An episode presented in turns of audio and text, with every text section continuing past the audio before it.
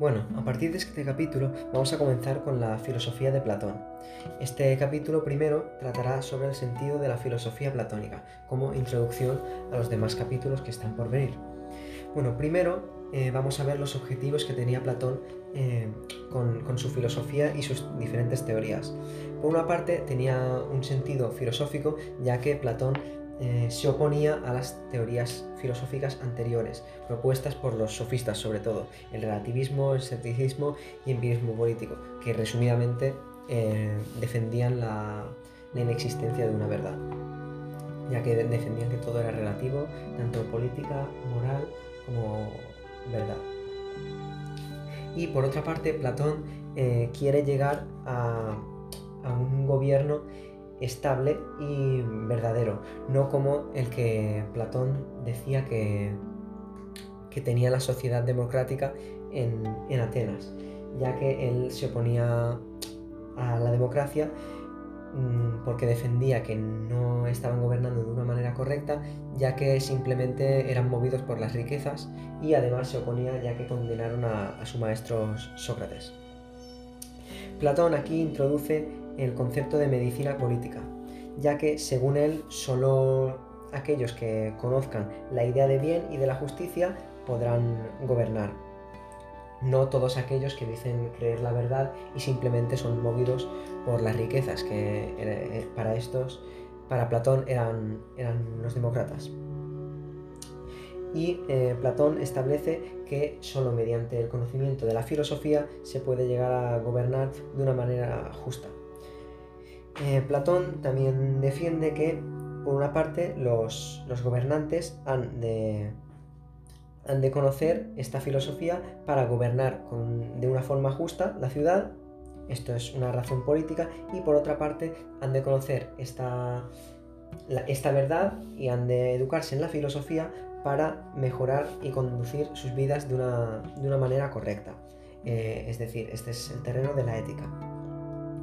Por lo tanto, Platón con estas dos razones defiende que no han de ser movidos por intereses propios, sino comunitarios y de cara al, bien. Así que Platón de esta manera establece la teoría política del filósofo gobernante, que será expuesta en, próximos capítulos.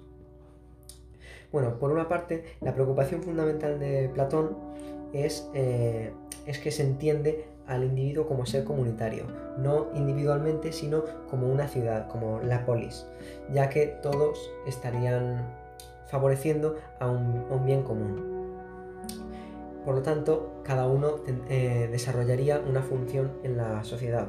La del gobernante sería educarse en la filosofía eh, para gobernar de una manera justa y, de cara al bien común y también ha de tener eh, o ha de estar estrechamente ligado con la ética, porque eh, en el Estado eh, todo el Estado ha de estar unido y cohesionado, ya que deberían todos trabajar por el beneficio de todos.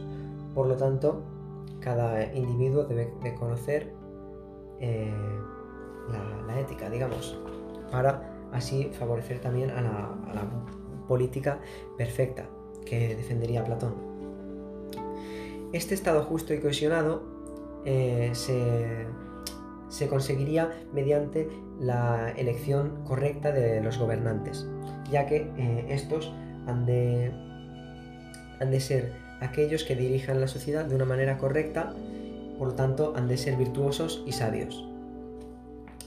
Eh, para elegir al gobernante o para establecer esta teoría política, Platón recurre al, intelectualismo moral de Sócrates, el cual recordemos que defendía que toda virtud, para toda virtud era necesario el conocimiento. Por lo tanto, Platón defenderá que para que los gobernantes sean justos y buenos, han de conocer primero la idea del bien y de la justicia.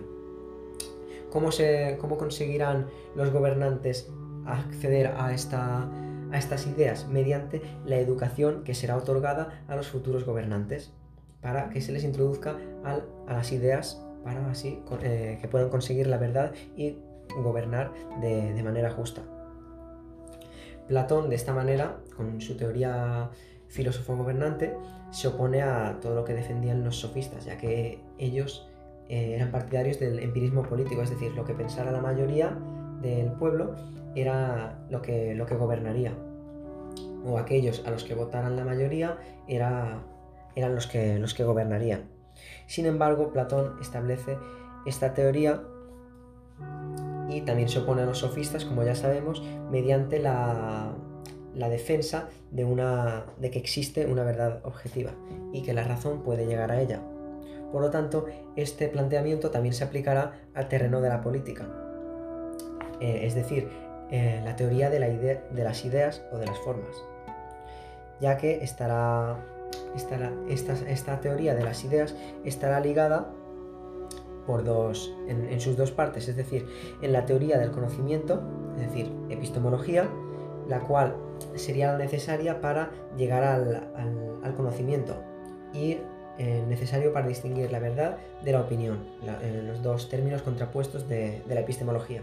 Y por otra parte, también estaría ligada a la política, la teoría de las ideas, eh, con la teoría de la realidad, es decir, la ontología, la cual diría, bueno, diría al gobernante lo que es real y lo que es aparente, para discernir lo verdaderamente de real de lo que solo es sensible o cambiante, como Platón diría.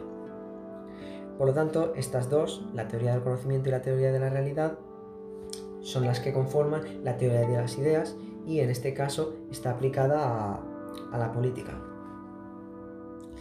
Y eh, eh, por lo tanto, estos, estos, temas o estas dos teorías eh, serían, se aplicarían directamente a la educación platónica y en, esta educación entrarían temas como, por supuesto, la política y la ética, esta epistemología, la ontología, y eh, todos ellos realmente están, están entrelazados, ya que un tema, según Platón, remite a, a los otros.